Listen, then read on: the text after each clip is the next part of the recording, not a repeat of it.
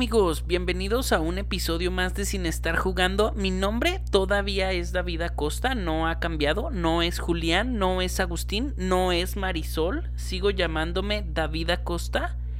Y hoy vamos a platicar de algunas cositas interesantes antes de pasar al tema principal. No hay noticias interesantes esta semana, pero voy a hablar de un tema no tan reciente. En el pasado Festival de Venecia, una película mexicana se destacó bastante.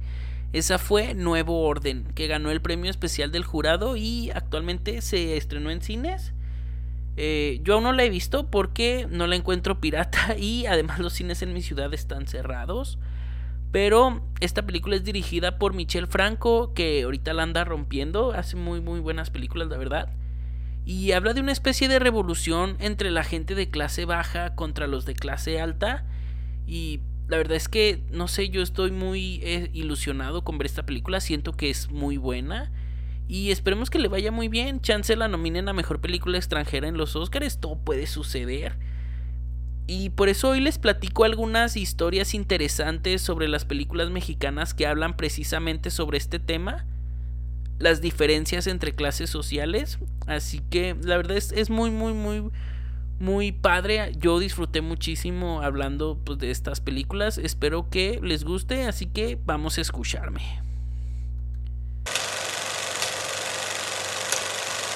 Por lo general, los últimos años el cine mexicano se ha encontrado en un horrible estereotipo, donde la mayoría asegura que solo se han realizado comedias románticas basura. Películas como No Manches Frida o Mi Reyes contra Godines se han encargado de posicionar al cine nacional en ese contexto. En su mayoría son personajes que se enamoran en una situación bastante ridícula y la mayoría de los protagonistas están en una posición económica llamémosle acomodada e incluso cuando quieren presentar personajes con una clase social de nivel medio o bajo lo hacen caricaturizándolo. Con comedia al estilo de Laura Pico, pocas son las películas que se atreven a mostrar la diferencia de clases sociales con intenciones realistas. Y con el reciente estreno de la película Nuevo Orden del, director Michel Franco, mucho se habla del atrevimiento debido a la forma en que expone diferencias en las clases sociales. Yo en lo personal, debido a que los cines en mi ciudad permanecen cerrados y no la he encontrado pirata, no la he visto. Pero el día de hoy, en el podcast de Sin Estar Jugando, vamos a platicar de algunas películas mexicanas cuyo enfoque es la diferencia de clases. Y antes de comenzar me gustaría recordarles que yo no soy ningún economista ni sociólogo ni nada y que las diferentes opiniones que diga acerca de las películas es enteramente personal. Así que si les parece vamos a comenzar. La primera película en la lista es Las Niñas Bien, dirigida por Alejandra Márquez Abella y estrenada en 2018, ambientada durante una crisis económica que tuvo el país durante el gobierno de José López Portillo. Esta película nos cuenta la historia de Sofía, una mujer de la clase alta que luego de que la empresa de su esposo termina en bancarrota, esta intenta mantener a toda costa el estilo de vida que llevaba antes. Esta es una película muy interesante amigos porque toma como escenario principal el estatus económico de las familias de esa época, que fueron muchas quienes a causa de una mala administración del gobierno pasaron de vivir en una posición de poder a una clase obrera normal, y esta película se centra en los niveles de histeria que van desarrollando las niñas bien, precisamente, que son Sofía y todas sus amigas. Hay que decirlo, tiene algunos diálogos que de pronto se sienten un poco caricaturizados al estilo de una villana clasista de una telenovela de Televisa. Pero a pesar de esto, la directora tiene bastante mérito al no estereotipar a las personas de esa posición, mostrándolas como villanos, sino humanizándolas, haciendo que la audiencia vea que a pesar de ser unas morras clasistas ojetes, son morras clasistas ojetes que ya perdieron todo y no fue precisamente culpa de ellas. Y pues esa es la película de Las Niñas Bien. Está muy padre, les recomiendo que vayan a verla. La siguiente película de la que vamos a platicar se llama Un Mundo Maravilloso. Y es una película dirigida por Luis Estrada, estrenada en, 2010, en 2006, perdón, que nos relata las aventuras de Juan Pérez. Un vagabundo que luego de quedar atrapado sin, querer, sin querer en un edificio de una prestigiada zona en la Ciudad de México, sus intentos por pedir ayuda para bajar son confundidos como una protesta social del por qué no hay igualdades de clases en México. Probablemente algunos ya lo sepan, pero para los que no, les cuento un poco sobre la filmografía de Luis Estrada. Con películas como La Ley de Herodes, El Infierno o La Dictadura Perfecta se burla de una manera satírica sobre la forma del gobierno que, que, tiene el país en el momento en que estrena su película. Por ejemplo, cuando fue el gobierno de Felipe Calderón y había cabezas por todos lados, estrenó la película El Infierno o la película de la dictadura perfecta que estrenó durante el gobierno de Enrique Peña Nieto, cuya característica era el esfuerzo que se le veía en los medios por aparentar que vivíamos en una, entre comillas, dictadura perfecta. Y con la película Un Mundo Maravilloso no se queda atrás, estrenada durante el sexenio de Vicente Fox, esta película es una sátira social sobre la economía del país. Imaginemos que el secretario de Economía busca la presidencia del Banco Mundial, y en su discurso él presume que en México no hay un solo pobre, y que todos y cada uno de los ciudadanos tienen un empleo bien pagado. Y pues justo cuando su discurso ronda por todos los medios aparece Juan Pérez y sucede lo que actualmente llamamos viralizar.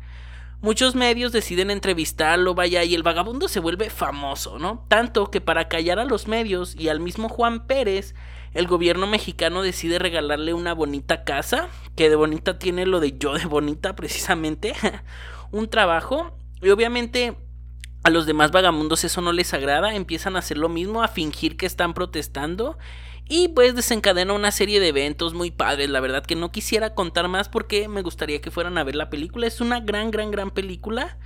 El valor de esta película es ver cómo retrata la mentalidad de los políticos ante los pobres, resaltando que para ellos solo son números, números que solo tienen que disminuir, lo que genera que un día Juan Pérez piense en la siguiente idea, idea, perdón, que de hecho es el eslogan de la película y dice así, más vale un día como rico que una vida de pobre. Es una muy buena película, la verdad. Yo soy muy fan de Luis Estrada. Para mí es el mejor director de películas mexicanas actualmente por encima de Michel Franco, que ya hablamos un poquito de él, y de ah, Ruiz Palacios, y pues todos los que andan ahorita rompiéndola en festivales y así, siento que Luis Estrada pues es mejor que todos ellos todavía. Ahora hablemos un poquito de la película María Candelaria. No todas las películas que se atreven a tocar estos temas son contemporáneas. Digamos que desde la época del cine de oro mexicano había directores que se atrevían a resaltar las diferencias entre clases sociales. Uno de ellos fue Emilio el Indio Fernández con la película María Candelaria. Estrenada en 1944, María Candelaria es una historia de amor entre dos indígenas cuya máxima ilusión es casarse. Está muy bonita, la verdad.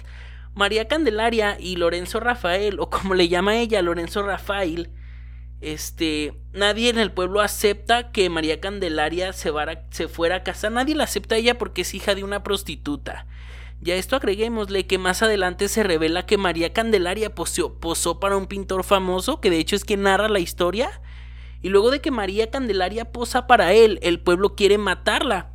Es una obra de arte, la verdad, joya del cine nacional. Dolores del Río y Pedro Armendáriz ya habían trabajado juntos antes en Flor Silvestre y por eso la dinámica entre ellos está más que completa, además que la fotografía hace un trabajo de verdad espectacular.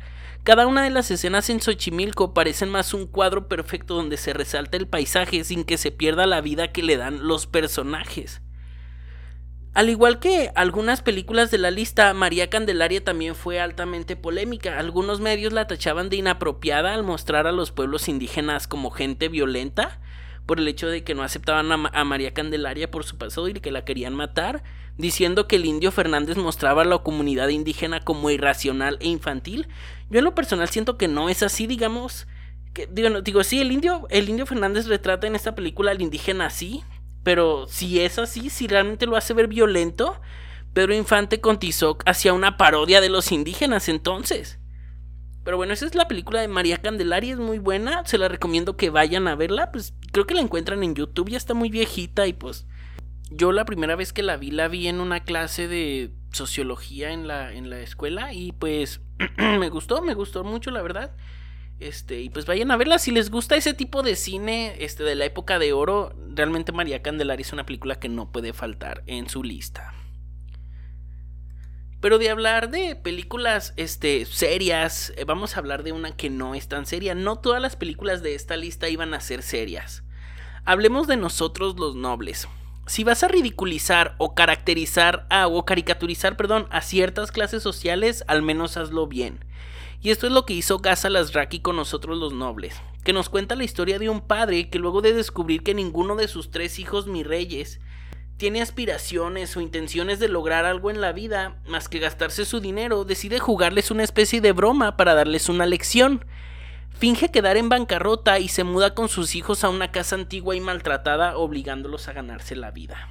La película es una comedia, pero es una comedia bien hecha. Los personajes están tan bien construidos que no te importa lo poco realistas que sean.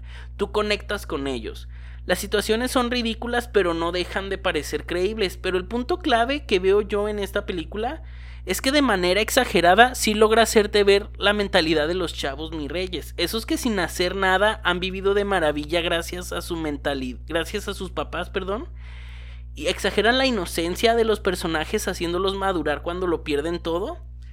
Y es una muy buena película, la verdad. De esta película yo resaltaría que además de que fue la que catapultó a la fama a Luis Gerardo Méndez y a Carla Souza, esta película mexicana va a tener un remake en Italia, la India, Brasil y Estados Unidos. Está muy buena la verdad y pues se la recomiendo bastante, sí, bastante. Es una muy, muy, muy, pues es una comedia muy buena, es de las pocas comedias actuales que están muy bien hechas. Ahora déjenme les cuento algo amigos.